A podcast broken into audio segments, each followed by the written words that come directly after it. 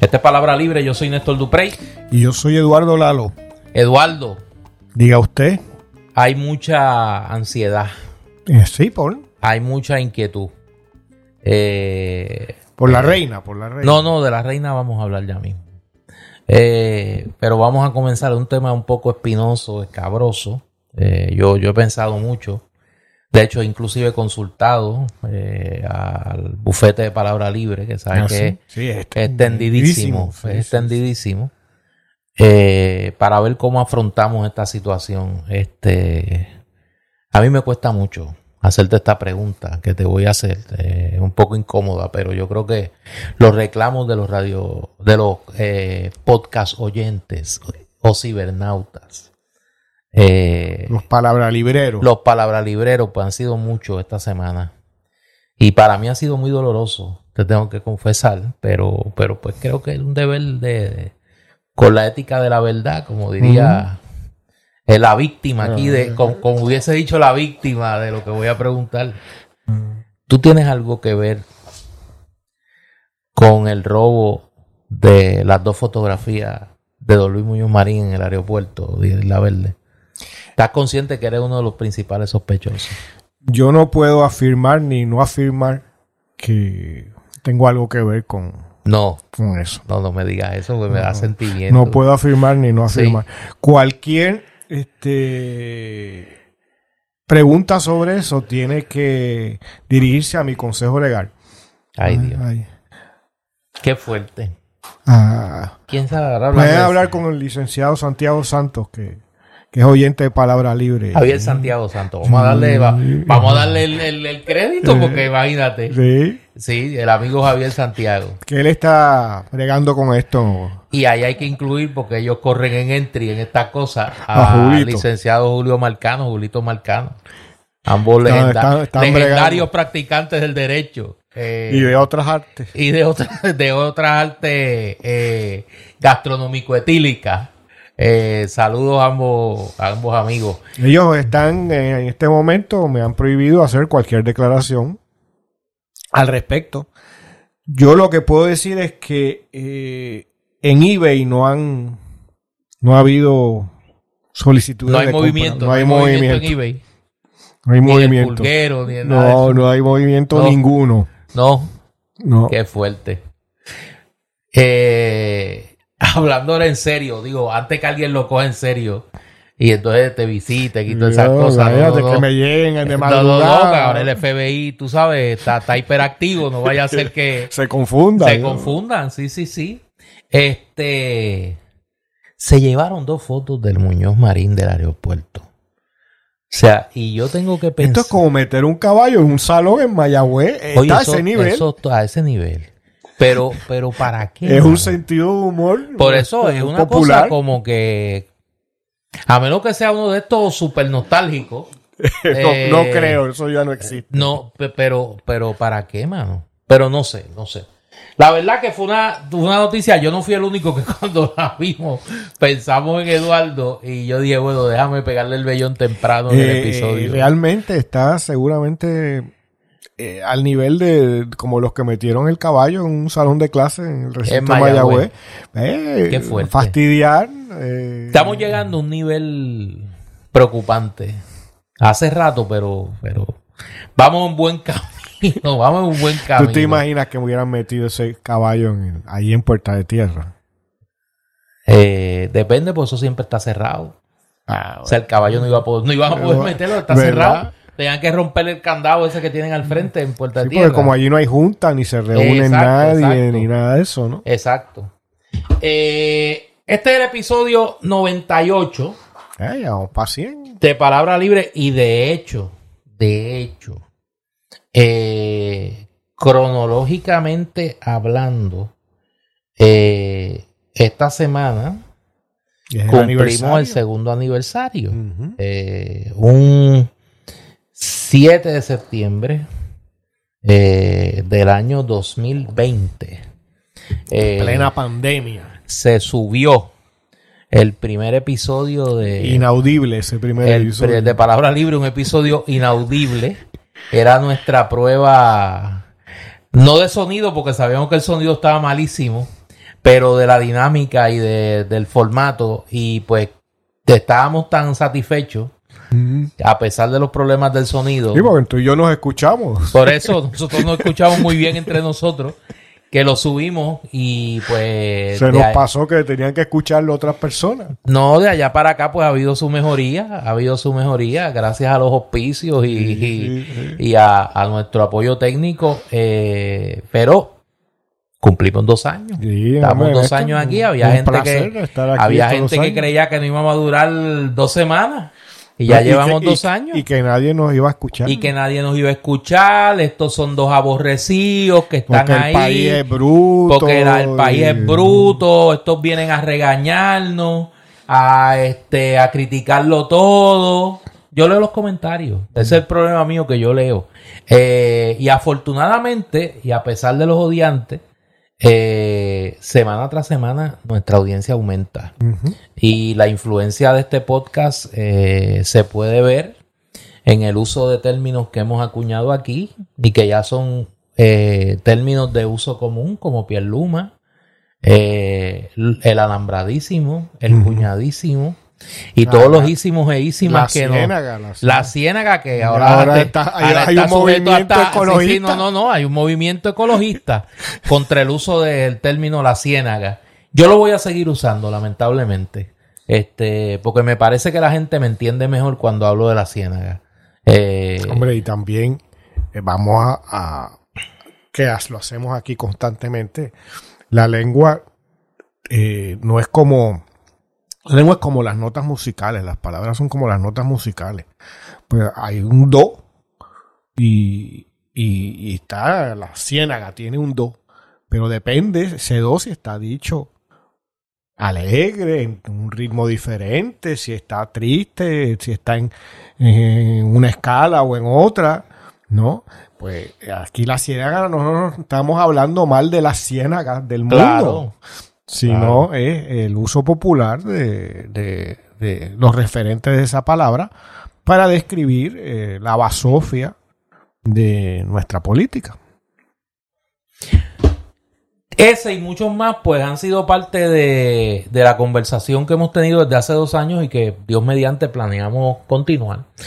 Pero no queríamos dejar pasar la fecha para agradecerle a los que semana tras semana sábado, domingo, en la semana, cuando tienen una oportunidad, eh, escuchan este podcast y, y, lo alimentan en las redes sociales con sus comentarios, con sus sugerencias, con sus críticas, todos son bien, más que bienvenidos.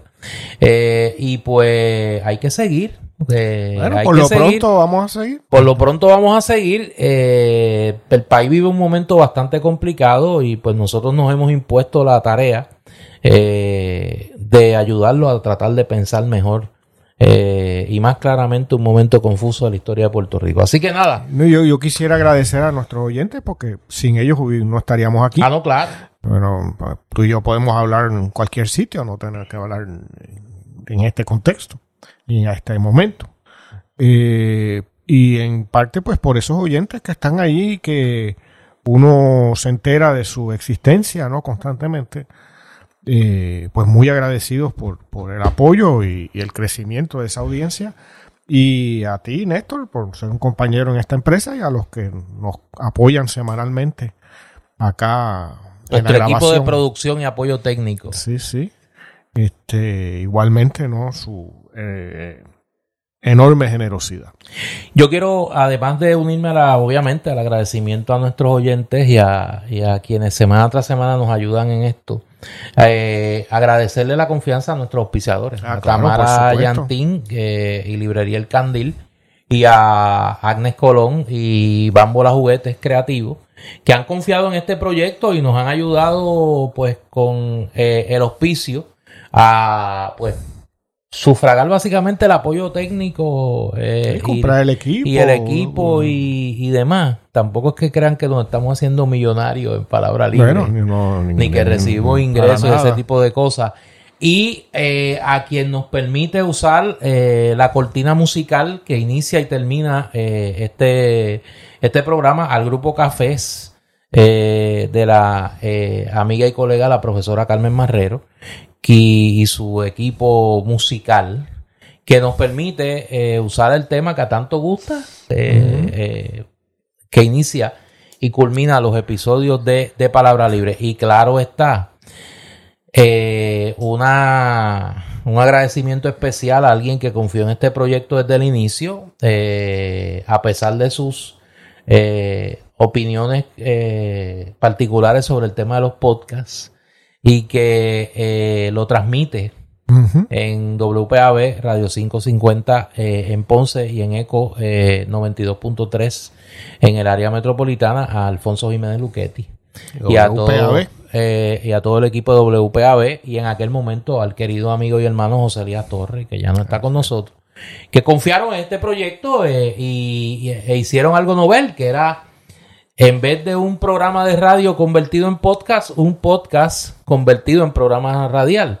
Y en ese sentido también gracias a la audiencia fiel de WPAB que sábado tras sábado eh, nos escucha. También queremos agradecer a la Fundación Calle Chardón, Ah, recientemente constituida, Eso es así. que eh, una fundación sin fines de lucro para facilitar el ingreso de los políticos en los procesos judiciales de la calle Chardón, que nos ha mandado un, un saludo especial. Y me llega, como decía Manuel Rivera Morales, me llega un telegrama eh, de la el Comité de Amigos y Familiares de los Prisioneros Políticos eh, No Progresistas. Ah, sí, Eh, es importante. es un grupo que se ha constituido, obviamente por lo sensitivo del tema se mantiene en el clandestinaje, pero es un grupo de personas que pues desinteresadamente, eh, sin que medie ningún ánimo de lucro, Dios los libre, eh, brindan apoyo eh, de todo tipo, de todo tipo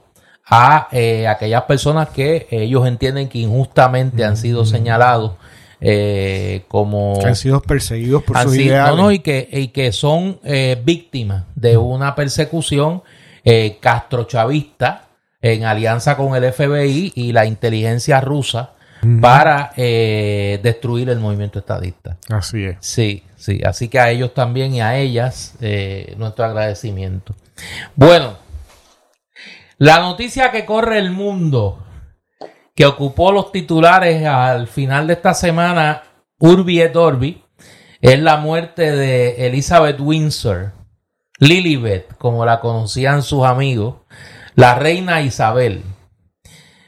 Luego de un reinado de eh, 70 años, eh, duró, er- era más vieja que Lela.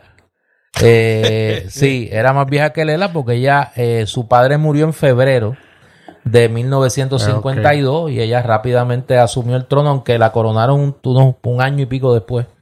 Eh, pero fue el reinado más largo en la historia de Inglaterra. Eh, le tocó vivir el- toda la Guerra Fría eh, y esta era de la globalización eh, y el auge tecnológico, una etapa de transición a nivel global y que ella pues representa un poco un recordatorio o una rémora, de acuerdo a como usted lo vea, del feudalismo. La monarquía es una institución feudal, Así viene de la Edad Media eh, y quizá la monarquía más longeva, eh, lamentablemente por la, la derrota de la revolución puritana, eh, encabezada por Oliver Cromwell y sus muchachos, pues es la monarquía más duradera. No ha tenido como otras monarquías interrupciones republicanas de alguna duración, como el caso español, y no sucumbió ni durante la Primera o la Segunda Guerra Mundial, como ocurrió con las, monar- las restantes monarquías, la rusa, que sabemos lo que le pasó al zar Nicolás y a su familia, eh, tropezó con la revolución menchevique primero y después con la bolchevique. Eh, el rey Víctor Manuel, No se pudieron reciclar. No, los No, dejaron no. reciclarse. el rey Víctor Manuel de Italia, que tropezó con eh, El Duce. con el Duce primero y después con su oportunismo, que le costó que los italianos votaran en un referéndum en favor de la República al final de la Segunda Guerra Mundial. Y el caso del Kaiser, eh, Guillermo, que perdió el trono eh, luego del final de la Primera Guerra Mundial y el establecimiento de la República de Weimar en Alemania, que sabemos lo que pasó después y no lo vamos a contar porque eso se supone que usted lo sepa.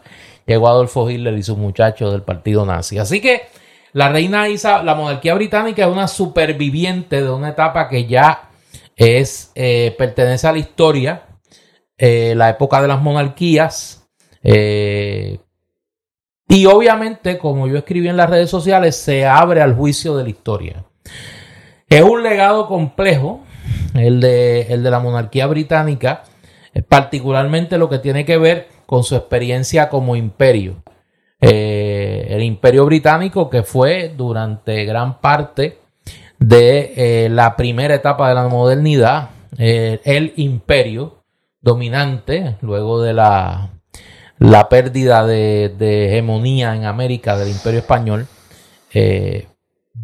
tuvo colonias en Asia, en África, en, América, en el Caribe, en el Caribe eh, y eh, representó un hegemón eh, importante con unas altas cuotas de asesinato, persecución política, explotación de los recursos naturales de estas colonias, como es la, la naturaleza misma de la relación colonial.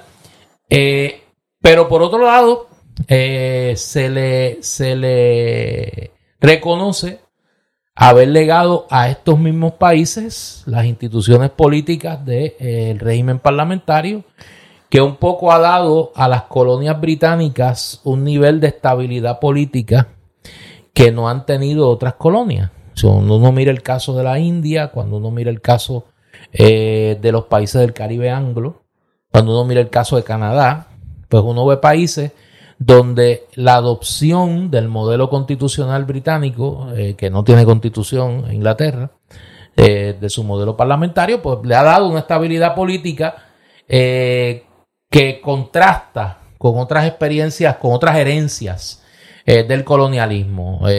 ni hablar del tema de la esclavitud, del, del el papel dominante que jugó, que ha jugado la monarquía británica en el, jugó la monarquía británica en el tráfico de esclavos eh, en, América. Todo esto lo hereda la reina Isabel y obviamente su muerte abre nuevamente el debate, la conversación, que es una conversación en muchos países que significa muerte, significa dolor, significa eh, un recuerdo amargo y que en otros países pues representa la nostalgia de un mundo que ya no existe. Eh, y pues, como toda figura que entra en el túnel del juicio de la historia, pues tiene grises. Hay eh, etapas más oscuras que otras, hay etapas más brillantes que otras. Bueno, Néstor, eh, cuando surgió la noticia, ¿no? Al final de la semana, yo pensaba, bueno, viene por ahí la grabación nuestra, ¿no? de este episodio de Palabra Libre. Y la primera reacción mía fue que, mira, yo no voy a decir nada porque a mí no me parece que esto es eh, algo trascendental de ningún modo. Me refiero a la figura de la reina Isabel eh, de Inglaterra. Y eh, lo pensé también al ver las páginas cibernéticas de los periódicos de Puerto Rico y de otros sitios, totalmente acaparadas por distintos ángulos ¿no? de, de algo que en fondo no es noticia, es una señora muy mayor que culminó su vida, la existencia en este plano. En que se murió. Se murió. no, ¿sabes? Nadie la le hizo nada. Este es algo completamente eh, normal, ¿no?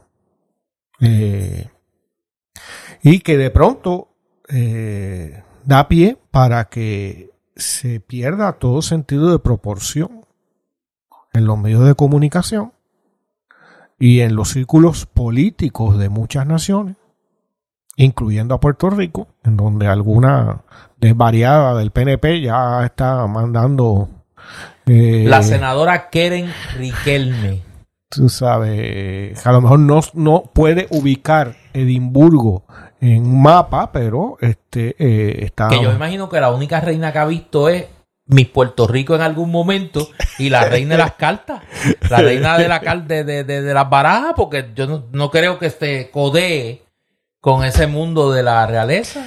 Entonces, pues se presta a, a ver cómo lo pongo, a un hambre de excrementos. Oiga, usted tiene gracia con las palabras. Sin término.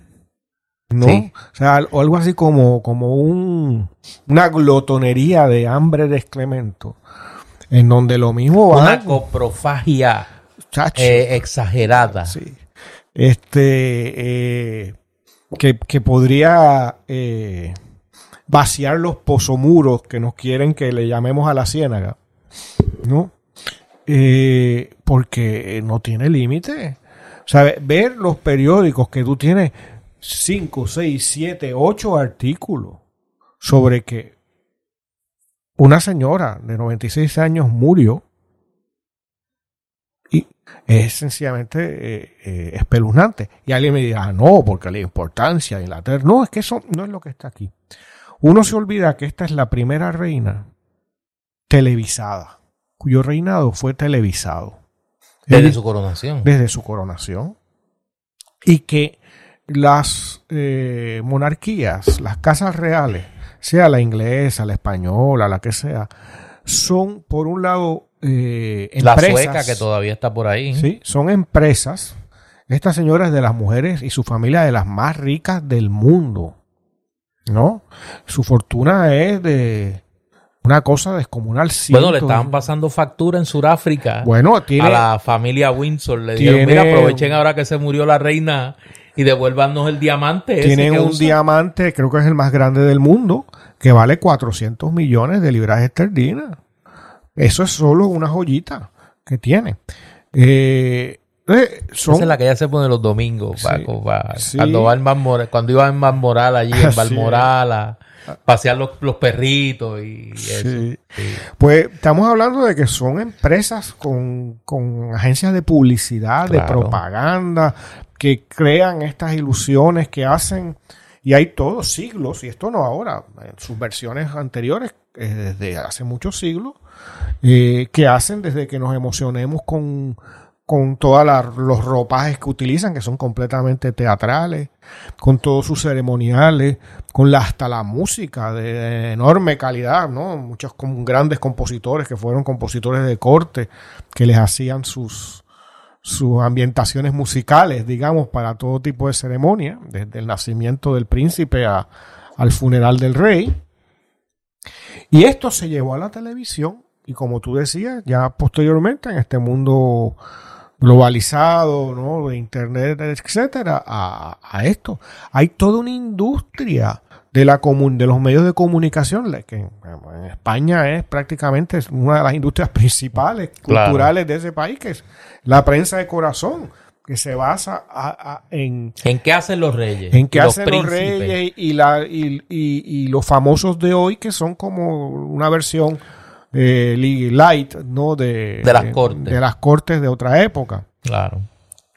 Y yo creo que lo que debemos, yo quisiera hablar eh, brevemente de lo que es esta señora, más allá de si era simpática, buena gente, ¿no? Si actuó con responsabilidad o no. Esta señora no sabe lo que es un cubo y un mapo. Y para mí eso es una mutilación en una persona. Esta señora no sabe lo que es una fila, a no ser una fila de gente que se le viene a hincar a ella. ¿no? Esta señora no sabe lo que es cocinar algo o ir a un supermercado o trabajar. Su hijo ahora que va a pasar a ser rey, este, eh, evidentemente ha hecho decenas y decenas de viajes oficiales. Y a la tierna edad de 76 eh, años se va a convertir en rey. En rey, ¿no? Pero qué sé yo, caído a no sé dónde y lo reciben y le tocan el himno y él ha dado un discursito. un banal, King. Sí, un discursito que le, que le habrán escrito sus empleados, ¿no? Y, y ir aquí y, y a, develará la tarea cual y tal. Y pues sí, eso es como una especie de trabajo pero no cualquiera lo puede hacer. Lo que importa en este nuevo reino es que sus habilidades o su desarrollo, sino de quién es hijo, ¿no? Para heredar esa posición. Y lo mismo fue la reina. Entonces, eh, aquí estamos ante una institución que, como tú bien dices, su origen es eh, hasta más allá de lo medieval, porque había reyes ¿no? en la antigüedad, pero que muestran tomas de poder por las armas y la imposición de un, de un, de un, de un estado de cosas por la fuerza, ¿no? que luego se institucionaliza y se convierte en las monarquías que vamos a ver en la Edad Media y que de manera anacrónica llegan algunas de ellas hasta nuestros días. La monarquía británica es un negocio de publicidad y representación de los grandes intereses y de las instituciones de la sociedad británica. Yo eh, eh, me viene a la mente, igual me venía a la mente luego de enterarme de la muerte de la reina de, y estar en Londres, en donde estuve no hace mucho, yo no había estado cuando joven muy brevemente, pero en los años recientes estuve en dos años corridos en ese, en ese país porque me, me, invitó a la Universidad de Oxford, primero a dar unas conferencias y unas cosas y luego a, a ser profesor visitante. Y en ambas ocasiones, pues tuve la oportunidad de pasar unas semanas en Londres y ver el Palacio Real. Y no es solo el Palacio Real Buckingham. Buckingham. Es toda una ciudad que en toda esa zona ha sido diseñada para mostrar la grandeza imperial británica. En donde las aceras tienen, son de un material que las hace eh, como coloradas, donde el pavimento no es eh, brea común y corriente, es como una especie de, cosa también de un tono rojizo, que llega a estas especies de obeliscos y arcos donde están los nombres de todos los territorios conquistados por Inglaterra, vencidos por Inglaterra. Las batallas en donde lo mismo se venció a, a los Zulus en Sudáfrica que a los Caribes en, en, el Caribe, ¿no? en las Antillas Menores, y así por África, Asia y de todo. ¿cierto? Y no hablemos de la esclavitud a la que tú hacías referencia, que luego del control de ella por parte de los portugueses y los españoles, el gran controlador de la trata negrera por por lo menos dos siglos, por dos siglos y medio fue Inglaterra, que destruyó a las sociedades africanas la implantación de, por eso Sí, pues gente, ¿por qué África es pobre? Bueno, pues en el siglo XV había civilizaciones. Los reyes africanos estaban en, visitaban Lisboa, tú sabes, porque eran grandes reinos, ¿no? Monarquías como las europeas. Pero luego de eso, no, luego todo es destruido por, por, por, por la infame, ¿no? Trata de los seres humanos como mercancía. Eh, pues todo un mundo construido sobre la violencia. ¿Qué es lo que representa la corona británica? ¿No? Eh, sobre el colonialismo. Y nosotros conocemos algo, hubiéramos podido ser una colonia británica. Lo trataron de hacer a finales del siglo XVIII con la invasión en de Puerto 1797. Rico. Eh, exacto, a finales del siglo XVIII. Por eso. Y, y, estuvimos a, ley de nada, A nada. O sea, a ley de nada. Hubiéramos ido tras Jamaica. Exactamente, exactamente. Eh, y entonces, ¿qué es lo que hay que, Pero a lo mejor ya seríamos independientes. Sin duda, sin duda. No, no, si nosotros hemos caído en la trampa mayúscula. Ese es el legado que tiene la, reina, ¿no? De, todo ese pasado imperial británico que es, no la pompa y la circunstancia, ¿no? Como, como se dice en esa tradición, sino eh, el, el, la, el amasar la riqueza de otros. Algo tan extraordinario como puede ser el Museo Británico es un depósito de los robos de los británicos por todo el mundo y una de las joyas principales que tiene son los frescos del parte los frisos del Partenón, mejor dicho, y que son tan destruidos por completo y que es también, eso es otro tema, otra de esas ficciones ¿no? del legado de Occidente, porque lo que queda es la, la destrucción obrada por el mismo Occidente de su legado. Pero fueron robados por, por, por los ingleses en Grecia y hay un litigio de hace décadas por su devolución y así en muchísimos otros países del mundo, desde México a, a, países africanos y demás. Y yo quiero reiterar que esta señora eh, nunca habrá tenido que fregar un plato. Sus hijos habrán sido criados por, de hecho, el, el mequetrefe, ¿no? Que ahora va a ser rey, eh, se quejaba de que no lo, Carlos, que no, niño, III. el mequetrefe tercero, eh, eh, se quejaba de cuando niños no lo atendían sus padres porque estaba en manos de institutrices, de, de gente, ¿no? Que, que, que aquí hay recursos indefinidos para esto. Y esto que se dice de la, o que, que comento de la reina de Inglaterra es eh, extensible a otras monarquías y particularmente quisiera dedicarle, como dirías tú, una glosa a la española, con quien hemos tenido algún tropiezo. Algún tropiezo. No, usted tuvo un debate. Eh, eh, Usted tuvo un debate con el rey de España. y nuevamente a los ilusos en este país, a los que se creen que, que tú sabes, que tienen ciertas eh, ambiciones de, de soñar como, como, como, como niños, ¿no? En la grandeza de, de lo monárquico. Nada más hay que ver al, al rey actual español, que es un cabildero, es un vendedor de influencia y eh, por aquí ha estado en Puerto Rico y tiene su gente aquí para que Tiene su enclave tiene le, le da la- económico. le da hasta la ciudadanía española a. Alejandro García Padilla para que se sienta gente y lo represente. Y ese señor estuvo en Puerto Rico cuando el debate al que tú hacías referencia y por una política completamente absurda y errada de pensar de que el español, los institutos Cervantes van a llegar a diferentes partes de Estados Unidos y ser muy populares, eh, nos sacó de América Latina, ¿no? Esa es la calaña de esa gente. Y no hay que hablar más, eh, no hay que hacer otra referencia que eh, al padre de este mentecato, al, al mentecatón Juan Carlos I, que ya sabemos para qué era la monarquía, ¿no? La imagen esta de que fue el que ayudó a la a la, al desarrollo ¿no? y a la posibilidad de crearse la democracia española, se ha visto más que, que oscurecida por todos sus desmanes y eh, económicos, ¿no?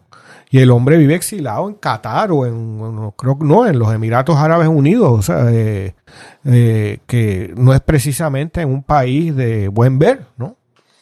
Y, eh, y básicamente a él y a su familia, el sistema judicial español eh, les ha dado básicamente impunidad para sus delitos.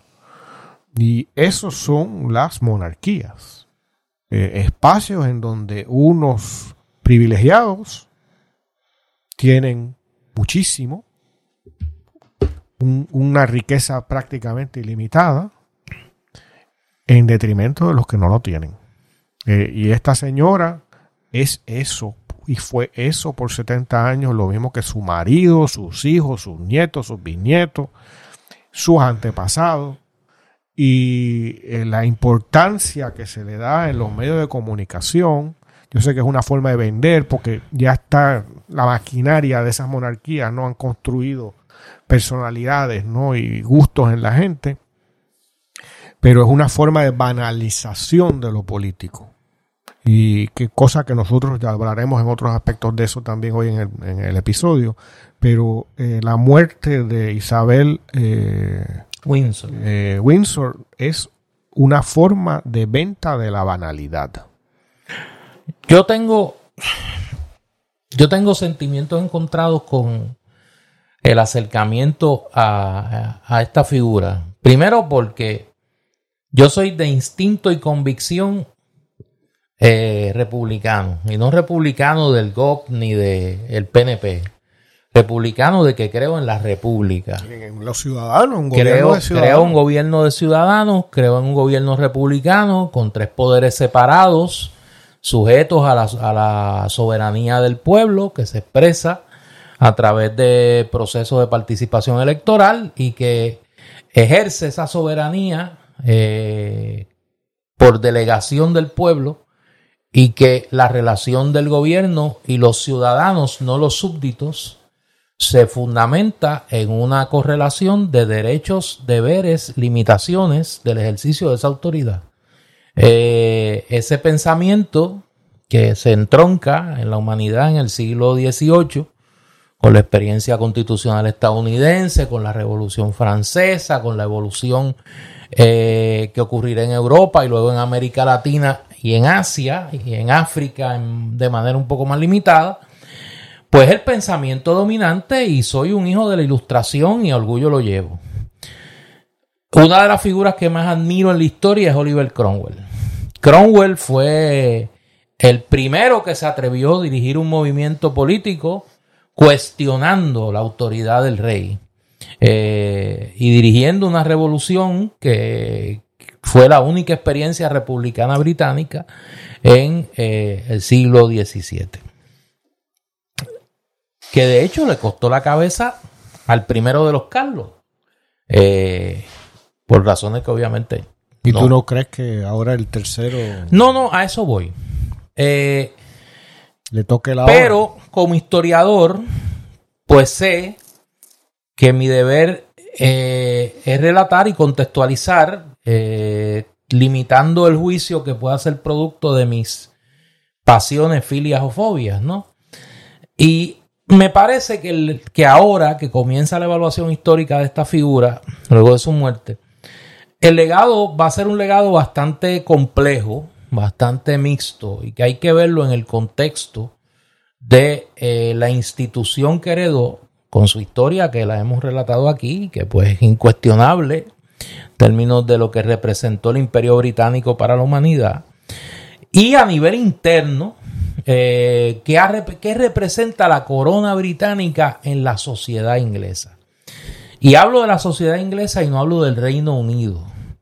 Porque me parece que una de las puertas que se abren con la muerte de Elizabeth Windsor es qué va a pasar con eso que llamamos el Reino Unido, que se compone de Inglaterra, Gales, Escocia y una parte muy pequeña de Irlanda que todavía mantiene una relación política con esa estructura. Segundo, ¿qué va a pasar con la mancomunidad británica, que es una asociación de estados,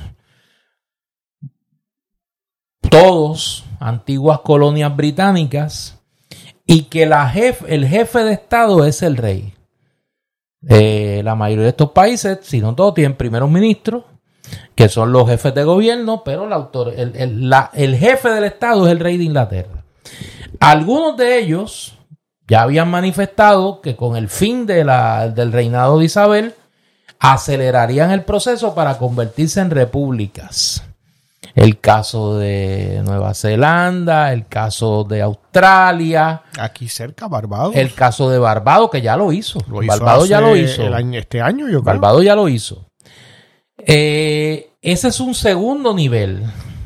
Y el tercer nivel, que es el, que, el que nosotros hemos tocado aquí medio en broma, es que quien, quien hereda eh, el trono en, Inglaterra no es una figura carismática. O sea, el hecho que, Carlos eh, Windsor herede este trono a los 76 años de edad eh, pues obviamente crea un problema para esa institución que, como dice Eduardo, tiene una dimensión política como cabeza del Estado del Estado inglés, pero tiene una dimensión económica y tiene una dimensión mediática.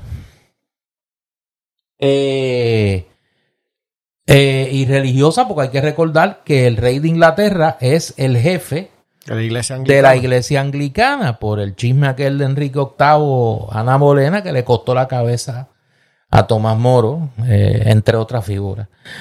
Así que yo creo que Inglaterra entró en una etapa bastante interesante, eh, compleja. Y ayer yo le decía a mis estudiantes, y esto es una teoría de esas que yo a veces esbozo, que a veces se da más veces de lo que yo creyera.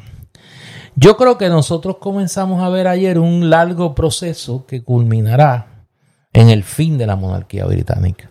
Yo creo, yo creo, que la monarquía británica se queda sin, sin razón de ser eh, tras la muerte de, de Isabel Windsor, que le tocó ser reina en un momento donde el rol de Inglaterra a nivel global estaba en una transformación acelerada. O sea, a, Isabel le toca la, la, liquidación del imperio británico. O sea, a su padre le tocó la, primera gran independencia del imperio británico desde eh, las 13 colonias de Norteamérica, que es el caso de la India. Pero luego vendrán las demás, particularmente las colonias en Asia, en África y en el Caribe. Eh, y ella supo, y en eso yo creo que, como dice mi estudiante, hay que dársela. Ella supo manejar el proceso de descolonización eh, británico de una manera distinta a lo que hicieron sus antecesores. O sea, ella, eh, la resistencia fue mínima por no decir ninguna. Salvo unos casos, el caso de Guyana, por ejemplo, tuvo una intervención del gobierno inglés para derrocar el gobierno de Chedi Yagan, que era un gobierno que se da primero en la autonomía colonial y luego en la independencia de Guyana, claro, con, como decía Manuel Rivera Morales, con una ayudita de la Virgen, en este caso los Estados Unidos de América. Pero en el resto de esas colonias, Trinidad Tobago, en Jamaica, en el caso caribeño, Barbados, eh, en el caso eh, asiático, el caso de Singapur y Malasia, por ejemplo, eh, pues uno tiene experiencias mixtas, una misma India, ¿no? Que, que Jawaharlal Nehru, el primer ministro indio, decía que, que el legado del colonialismo inglés incluía las instituciones de la, del parlamentarismo británico y que eso había podido, había hecho que la India fuera una democracia más o menos funcional frente a los escenarios autoritarios que la rodeaban en Asia. Así que yo creo que el legado es un legado mixto. Ahora bien, lo interesante de esto no va a ser, claro, vamos a tener una dos semanas de pompa circunstancias. Los expertos en protocolo están, mire, choretos. Ahora todo el mundo es reinólogo y todo el mundo sabe y todo el mundo explica y qué va a pasar y bla, bla, bla.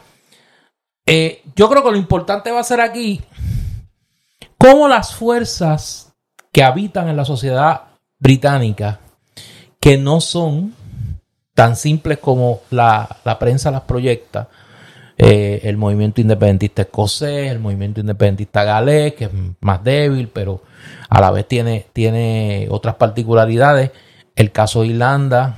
Eh, ¿Qué va a pasar? ¿Qué va a pasar? Porque, porque me parece que con las distancias geopolíticas podríamos estar en un proceso algo similar a los primeros años de la experiencia de Gorbachev en la Unión Soviética, donde tenemos una comunidad de naciones que converge en un Estado cuyo hilo conductor está en una situación de fragilidad. En el caso de la Unión Soviética era el Partido Comunista. En el caso de Inglaterra, la corona. Y eh, podría ser un poquito complicado eh, lo que vaya a ocurrir, pero yo no soy futurólogo, yo soy historiador y politólogo. Así que veremos a ver. Oye, Néstor, eh, te pregunto, ¿es cierto que la reina murió por, por el dolor que le causó que Boris la injusticia que se ha cometido con Boris. Déjame decirte. Eh, Estoy bromeando no, no, por no, si acaso. pero que me cucas la lengua. Una de la, uno de los, de los, de los debates que siempre ocurría con la reina Isabel, el rey se supone que no se pronuncia políticamente. Eh, y, y en el caso de la reina Isabel, ella fue muy respetuosa de eso. Salvo una ocasión, que fue en medio de la campaña del referéndum del Brexit, donde prácticamente que dijo que era una buena cosa separarse de la Unión Europea. Eh, y, eso lleva a que haya gente que plantee que de los primeros ministros con quien mejor relación tuvo era con, con tu amigo Boris Johnson.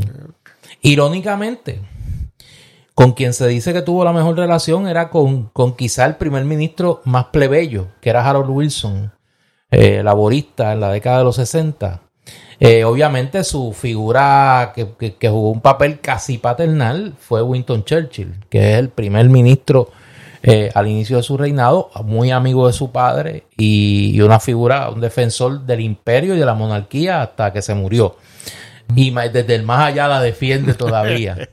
Eh, pero eh, me parece que, vamos a entrar, eh, para ir redondeando este tema, en un proceso complejo.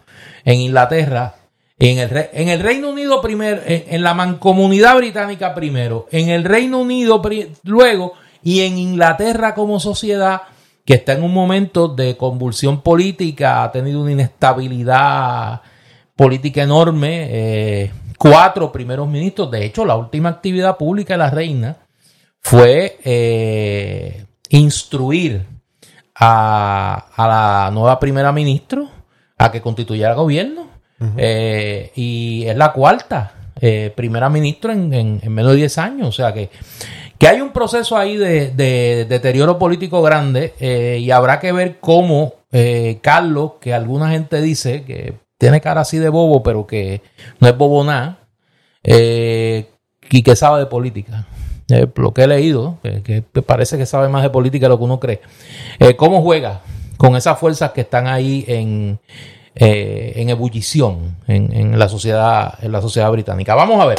Bueno, antes de bajar a la ciénaga, sí, a la ciénaga, vamos a la pausa cultural de El Candil, que esta semana estoy contento. Ajá. Sí, estoy contento porque presentan te eh, invitaron al funeral, te invitaron. Eh, bueno, yo si me invitan voy y si me gusta me quedo. Allí. ¿Vas con los, otros de acá? ¿Vas con...? No, con ellos yo no voy porque hice allá... La hermanísima y eso. ¿Dónde cogieron a Herrera Belutini? Ah. ¿Dónde fue?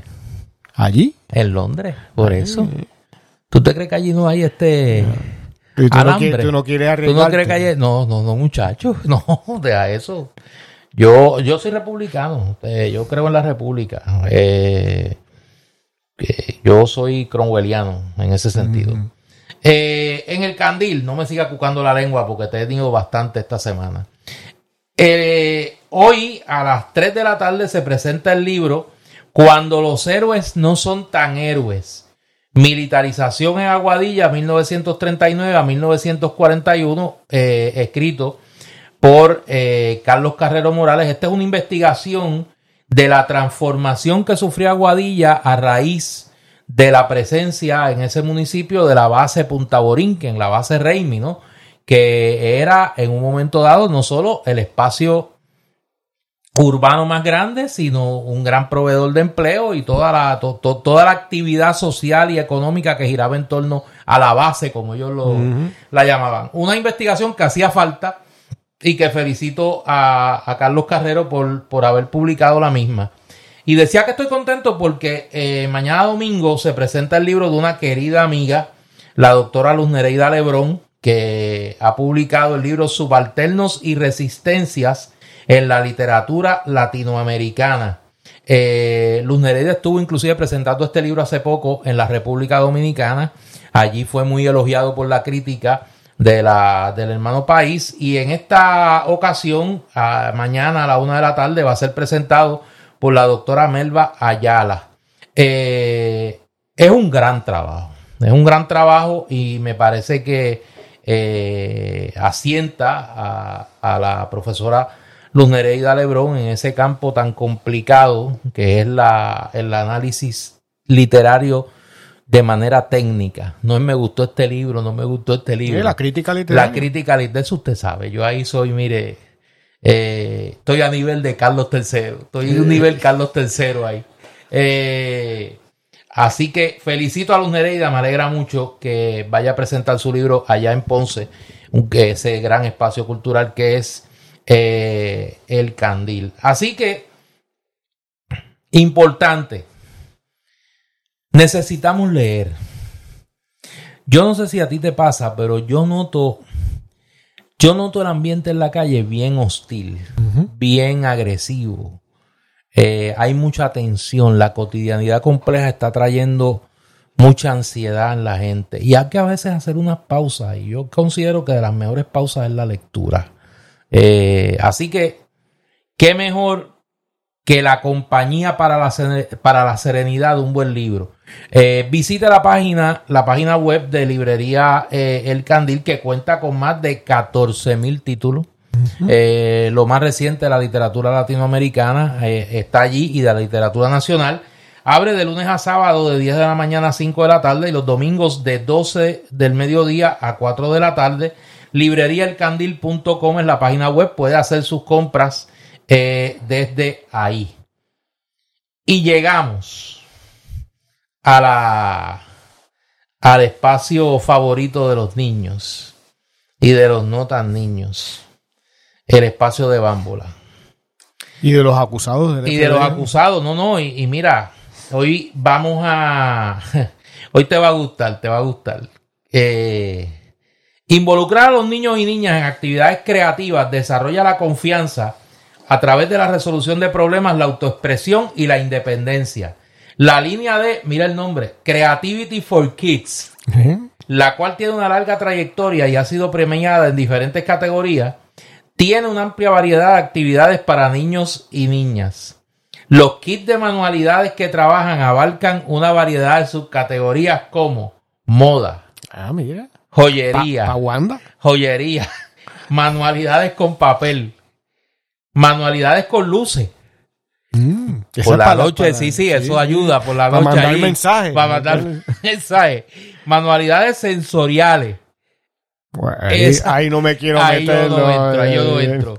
Y manualidades de jardinería. Esa es buena allí. Bueno, ahí cual, si, te portas bien, te mandan a cortar la grama. Eh, esa, mira, y entonces tiene entre las manualidades más destacadas están los llamados sensory beans. Uh. eso es como un alambradito chiquito. Eso, es como, un, mercado nuevo. Sí, sí.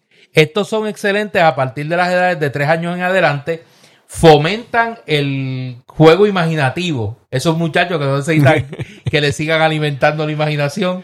Desarrollan habilidades finomotoras y por supuesto promueven el desarrollo sensorial. Cada caja o contenedor sensorial me gusta esto, tiene un tema diferente a escoger según la preferencia, como por ejemplo, dinosaurio, mm, helado. Eso es, puerta de tierra. Carro. Mira, para qué? Paguando. Sirena. sirena. Muchacho, tú le regalas, mira, una caja sensorial de sirena de este. Eso es como meterlo en Abu Ghraib. Eso es como, como meterlo en la prisión de Abu Ghraib. Están oyendo sirena a las 5 de la mañana. Te rompe la caja esa zonal. Ay, Dios. Jardín el mar, el espacio, camiones de construcción. Chacho. Imagínate tú. Ahí debe haber de basura. Ahí debe haber, porque tienes que adaptarlo. tienes que adaptarlo. Tienes que adaptarlo. Otra de las manualidades que más gustan son los terrarios personalizados. Cada kit incluye todo lo que necesitas para comenzar tu huerto casero. Eso es bueno para la ansiedad. Si tú sabes que, mira, que te están velando. No, y para diversificar la dieta, tú sabes, porque la... Mira, una situación así hipotética. Llamemos para identificarlo de alguna manera que el individuo 2. Imagínate el No, no, no estoy hablando de nadie en particular. El individuo 2. El que le gustan los sándwiches. Que le. Ay, Dios. Estuviese eh, hablando de ti. No, y no, que tú sabes, y que, tú sabes, y que tú sabes, diablo, y el individuo 2 que estará diciendo y este, con cuánto habrá hablado. Entonces supongamos que el individuo 2 está, tiene, tiene un kit sensorial ah, de grabación, tiene un kit sensorial de grabación, y entonces graba a los demás. Eh, pues tú necesitas como calmar tu ansiedad. Uno se van de viaje, uno se desconectan. Para la reina ahora, para sí, Sí, no, no, no, para ese va, pero de calle, de casco, como dirían en plan, de casco va para allá.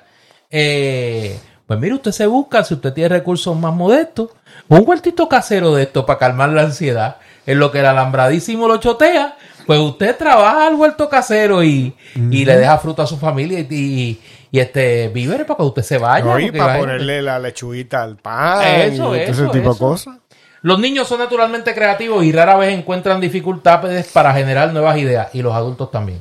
En la edad adulta su mente sigue siendo totalmente capaz de pensar de forma fresca y creativa. Unos piensan más fresco y creativamente que otros. Y hay, y hay excepciones, porque que, pensar en algunos... Ah, no, no, te, voy a hablar de una hora.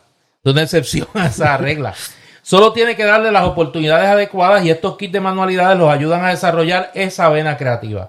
Recuerde darle like y follow a Bambola Juguete en sus páginas de Instagram y Facebook, además de visitar su página web bambolajuguetes.com. Bambola abre sus puertas de lunes a sábado de 10 de la mañana a 5 de la tarde y está ubicada allí mismo, en la calle Chaldón, mire, cerquita, 210 Suite 105 en Atorrey.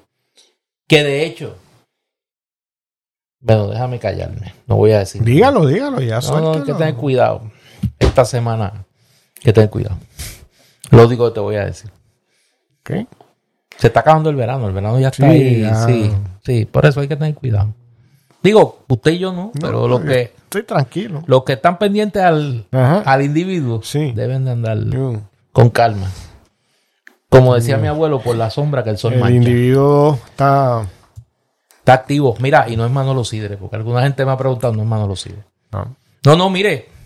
El, el individuo, si es cuestión de leer, lea Está en varios artículos de Oscar Serrano, está en artículos de Carmen Enita Acevedo en Bonita Radio, está en artículos del Nuevo Día, está en artículos del Vocero, está en artículos de Melissa Correa y notas de Melissa Correa en, en Tele 11. Y en creo que en varias de Sandra Rodríguez Coto. Si se me quedó alguien, pido excusa. ¿Y en todos esos, todos esos saben quién es el individuo? Claro, porque están los, está primero asignación Voy a darle una asignación. Mm. Le hace el indictment original contra Joey Fuente. Segundo, le hace la nota de Oscar Serrano sobre la vista de lectura del pliego acusatorio y el acuerdo de colaboración de Joey Fuente. El intercambio que se da entre el fiscal y el juez. Tercero, le hace el memorando de la Fiscalía Federal de sentencia a Joey Fuente y le hace el acuerdo de sentencia a Joey Fuente. Y en todo se señala que hay un individuo que en un caso se identifica con un número, en el otro se identifica con el número 2, que era una figura llegada a la campaña del gobernador, a quien Fuentes le, le advierte que está siendo investigado uno y dos que está siendo grabado. Esa figura que no es identificada por nombre en ninguno de los documentos. Y, Curiosamente, podría estar colaborando con las autoridades federales. Es que uno tiene que leer el menú. Por eso, bueno, no, sí, sí. Para tú poder alimentarte tienes que leer el menú. Menú. es lo único que voy a decir. A mí me ha abierto el apetito. No, no, no, sí, sí, tu, sí. Tu discusión. Y un sitio que coman rápido para que cualquier cosa te puedas ir rápido. Sí. Mira, eh, cada vez a veces las noticias en este país son más deprimentes. Yo eh, vi una noticia esta semana de que Georgie Navarro, que se ha convertido en la versión política de Maripili, cuando no hay nada que publicar, pues vamos a buscar algo de Georgie Navarro, que eso vende. Y ahora la noticia es que Georgie Navarro va a ser modelo de Euromoda. Pero caminando derecho. Bueno, no, va a ser esto un modelo así como, como viroteado, como, como zigzagueando. Tiene que practicar la prueba esa que hacen los policías. ¿De verdad? Sí. Pues ya no hacen el 4, ya que yo de, de, ah, haga el 4. no sé, pero. No, no, haga el 4 Este. Eh, pues yo no sé. Pero honestamente, si nosotros viviéramos en un país del primer mundo. Inglaterra. No, no, no, un país mejor que Inglaterra, en Finlandia Finlandia. Un modelo educativo extraordinario, un modelo de salud universal extraordinario, donde no hay pobres, donde eh, las guaguas y los trenes llegan a la hora que dicen que van a llegar, eh, donde todo funciona, donde el cable no se va, donde hay energía eléctrica 24/7 y hay fuentes alternas de energía desarrolladas. Si viviéramos en un país así, pues uno se puede dar el lujo de la trivialidad. Pero, por ejemplo, esta semana Se desarrollaron unas vistas en la Cámara de Representantes eh, de la comisión que dirige el amigo Luis Raúl Torres Cruz sobre el tema de Luma y la irresponsabilidad, porque no hay otra forma de calificarla, de Fermín Fontanes. Es un monumento a la desidia. Que a esta hora ese individuo todavía esté en su puesto. Y que al gobernador Luma le importe cuatro que este malandrín todavía siga diciendo embuste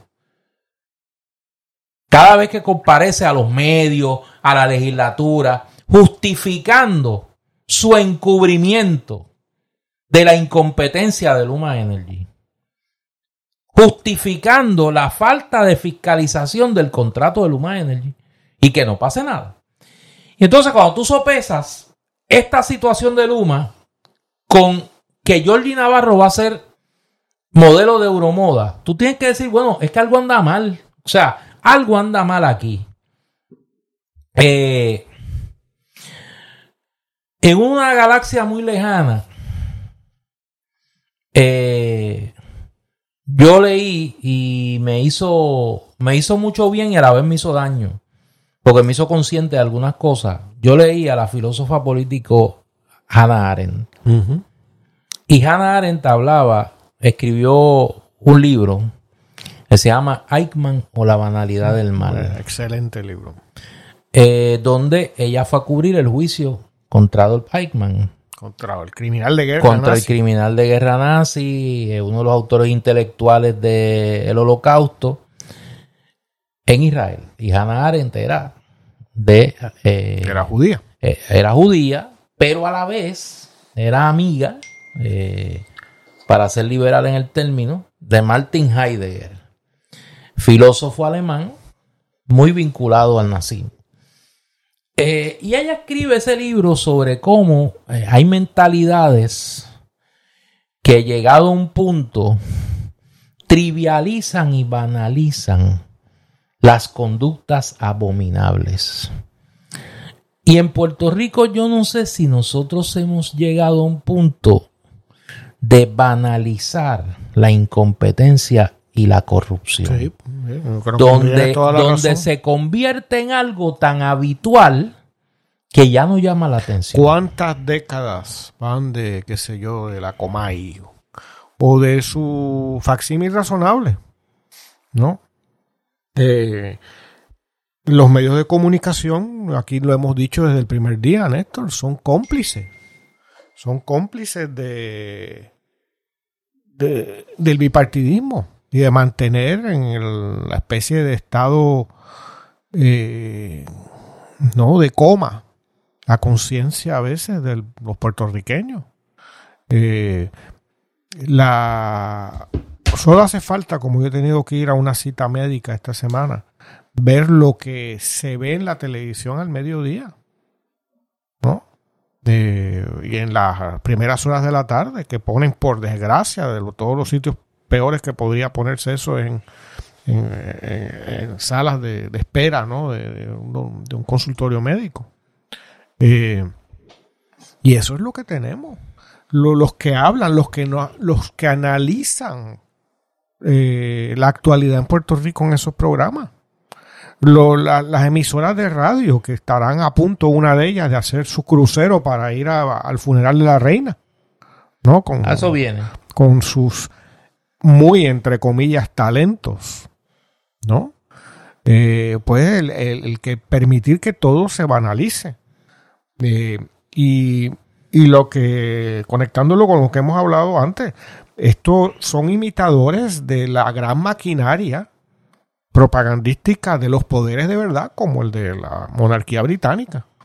Pues aquí en pequeño, los sectores que dominan la sociedad puertorriqueña viven produciendo esa banalidad y las agencias de publicidad y los canales de televisión y las emisoras de radio y ciertas ciertos medios de prensa escrita, ¿no? Eh, viven de, la explotación de esa banalidad y de sus personajes. Y eh, una figura como Jorge Navarro, eh, que conoce todas sus limitaciones humanas, ha optado por usar esas mismas limitaciones humanas eh, y mercadearlas. Y las mercadea eh, obteniendo publicidad gratis en esos medios de comunicación. Y, esos medios de comunicación generan un tipo de votante que se eh, alegra de las limitaciones de su propio candidato y de su crudeza. Y eso es una fórmula que funciona. Y si hay que ver, se, se quiere ver una, un ejemplo mayúsculo de eso, el presidente, el expresidente Trump, ¿no? Eh, y en el caso aquí de, de Georgie Navarro, es más que elocuente. El problema es que se vea como que eso es normal, que eso no tiene problema, que eso pasa en todas partes. No, problema es ese, que esto es eh, un atentado al bienestar general de una sociedad. Yo creo que hay que empezar, y, en ese sentido me parece que el, el, auge que están tomando los medios alternativos, eh, como este, como, como, los que, los que mencioné hace un rato, eh, en detrimento de los medios tradicionales, pues me parece que es una eh, es un reflejo de que esa fórmula de la trivialización y de la banalización de conductas que en otras sociedades serían sencillamente aberrantes y rechazadas por el común de, los ciudadanos, pues me parece que, están enviando un mensaje. Eh, pero cada vez esos dos mundos son más, están más distantes uno del otro. Piensa tú en este mismo episodio lo que hemos hablado de la reina, que lo estuviéramos haciendo en una emisora comercial. ¿No sería bien difícil por no decir imposible? Ya estaría, eh, y como van a llamar del público. Exacto. Porque así es la forma de, tú sabes, porque el asunto es, aparte de que llamen del público, te asegura llenar minutos sin, sin pagarle a nadie y sin tener que pensar el nivel que voy a hacer. Claro. ¿No? Pues te estaría llamando los que llaman a las emisoras de radio, que ya, han, ya esa persona la han construido las emisoras de radio, que son estos locos o estas personas que te van a, tienen unas ideas muy particulares de, eh, de ciertas cosas y que van a decir cosas vistosas para la, para la estación de radio. Es decir, poner el grito en el cielo, este, decir que esto llora ante los ojos de Dios y todas esas frases hechas, ¿no? Y, eh, y de un conservadurismo extremo. Y por lo tanto va a salir a alguien que nació en, qué sé yo, en Salinas, pero que de pronto está defendiendo la corona británica como si fuera tú sabes, hubiera nacido en Bristol, tú sabes. En Winchestershire. Algo así, ¿entiendes? y así en todo. Y lo mismo tienen a los que hablan a favor de Trump y a los que tal. Y no entonces no hay ningún criterio, es meramente un llenador de minutos en un medio público o el que escribe comentarios en, luego de las columnas de los periódicos o cosas de ese tipo, alguien que va a decir barbaridades ahí, pero que los medios de comunicación hay un, le sirve como, como una especie como de, de forraje, ¿no? De, para, para, para alimentar a las vacas, ¿no? Este, y no tener que proveerles de, de buenos, buenos pastos, digamos, ¿no? Para que coman bien. Eh, y eso es lo que tenemos. Estos medios de comunicación alternos, como el nuestro, eh, no surgen de la nada surgen porque hay una gran sed de, contenido. Que hay miles y miles y miles, millones de personas a nivel no continental, con mundial, que buscan otras cosas. No buscan la banalidad que es el programa del mediodía, una, cualquier televisora del mundo. La guitarreñización de la ah, conversación política. Eso es. Y, y los políticos que van allí que son los Georgie Navarro, están al mismo nivel, están haciendo la misma eh, estrategia. Eso catapultó a la fama al presidente del Partido Popular, José Luis Dalmau, que se pasaba allí en el guitarreño, claro. Pues nada más con el testigo. Claro, claro. Oye, mira, hablando de otras sociedades que manejan sus cosas de una manera menos trivial. El domingo pasado fue el referéndum en Chile ah, sobre la propuesta de constitución que fue rechazada con un 61.86% eh, de los votos. El apruebo obtuvo el 38.14% de los votos. Eso pues ha obligado a volver a la, mesa de diseño. El presidente Boric inmediatamente convocó un diálogo de las fuerzas políticas eh, y sociales en Chile eh, para reencaminar el proceso eh, de reforma constitucional. Los detalles, pues obviamente no se saben todavía. Se espera que para antes del 11 de septiembre, que es una fecha que sabemos que en Chile tiene un significado particular por el aniversario del golpe que derrocó al presidente Salvador Allende, pues se espera que antes del 11 se apruebe, se anuncie un nuevo calendario eh, que, y el mecanismo procesal para elaborar una nueva propuesta de constitución que sea eh, llevada a referéndum o a plebiscito ante el pueblo de Chile.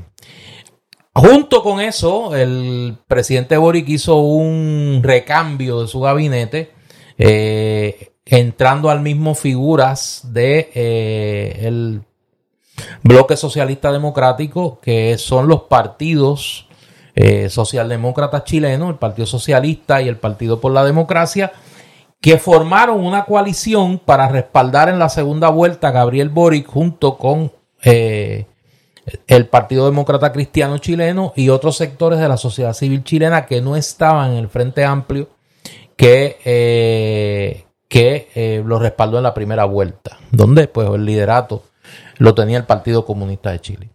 Eh, eso ha llevado a una movida al centro, eh, de acuerdo a los analistas chilenos del gobierno de Boric, y un poco el tratar de revivir en el gobierno la coalición que lo llevó a obtener un triunfo arrollador en la segunda vuelta. Yo comentaba en las redes que esto tiene varias lecciones para la izquierda en América Latina. Y en eh, Puerto Rico. Y por eso, cuando hablo de América Latina, incluyo a Puerto Rico también. Eh, yo creo que este referéndum y el resultado planteó los límites de la izquierda identitaria. Eh, los límites en la capacidad de poder generar mayorías sociales contundentes que permitan poner en marcha un proceso de cambio social y político con el menor costo posible. Eh, y, me sorprendió mucho el giro que tomó la discusión en Chile, particularmente en la convención constituyente. Hay que recordar que esa convención constituyente se convoca bajo el gobierno de Sebastián Piñera. Es una transacción política producto del final de las protestas del estallido social del 2019. Eh, luego del estallido eh, se llama un diálogo de las fuerzas políticas y sociales de Chile y se logra un acuerdo donde se comprometen a poner en marcha un proceso de convención constituyente que culmina en una nueva constitución. Eso ocurre antes de la campaña electoral y un poco a Boric lo coge el proceso constituyente en marcha cuando comienza la campaña. La elección de los delegados a la convención constituyente en Chile fue un mecanismo bastante complejo que incluía delegados partidarios y delegados de, los llamados grupos independientes, que realmente eran grupos progresistas, de, izquierda identitaria, grupos feministas, grupos ambientalistas, grupos de la, eh, de la comunidad mapuche, eh, que se constituyeron en la mayoría en, eh, en la convención constituyente.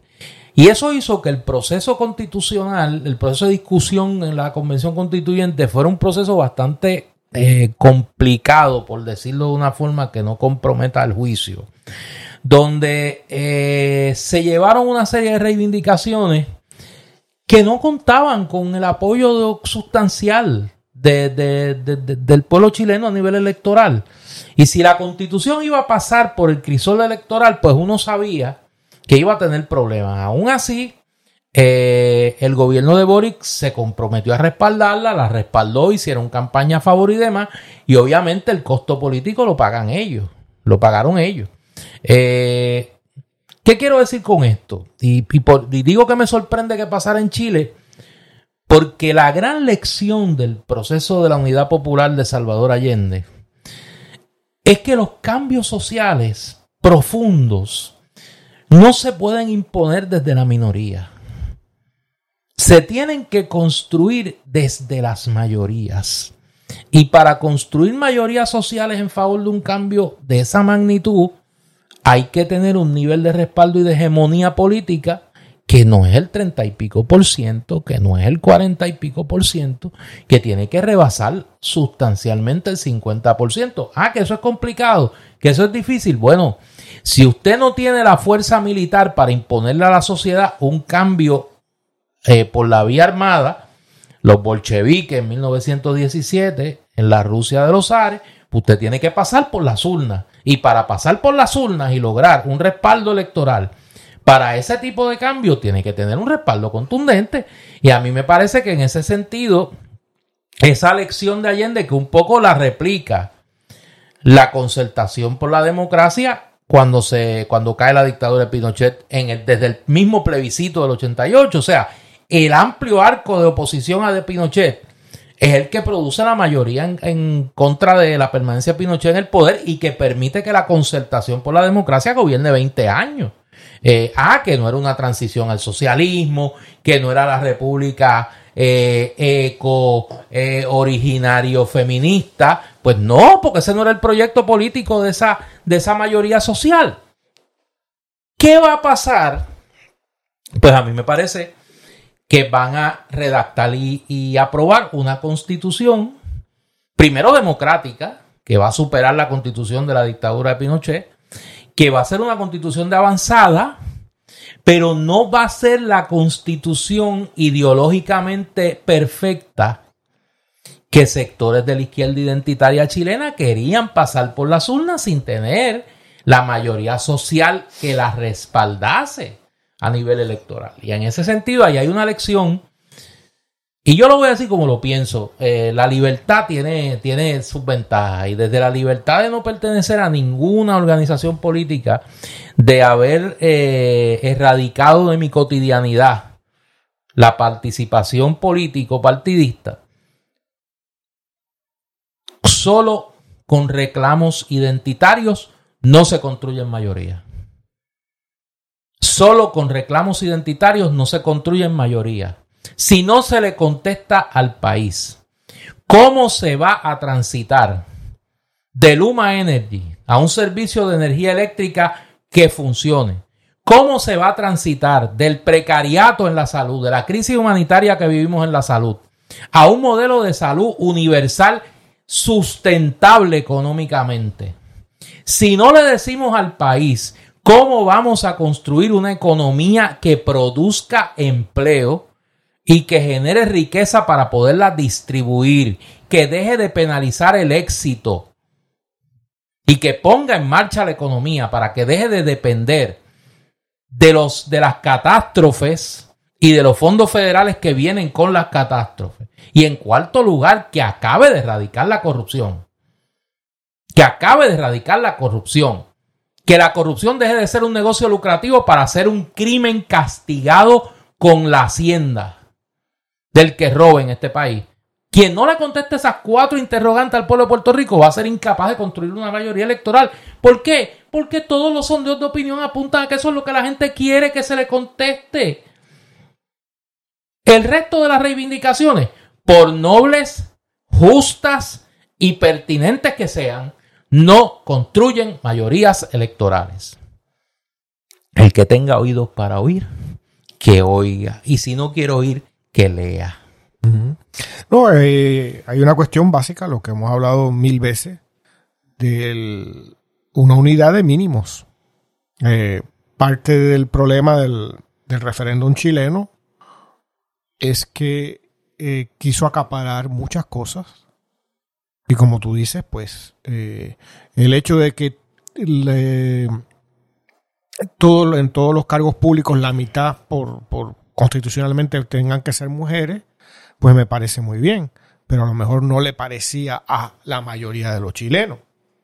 Eh, el hecho de que sea un Estado plurinacional, yo estaría totalmente de acuerdo, lo apoyaría al 100%, debido a todas las injusticias que se han hecho contra los pueblos originarios ¿no? de, ese país de todos los demás de América Latina, incluyendo el nuestro.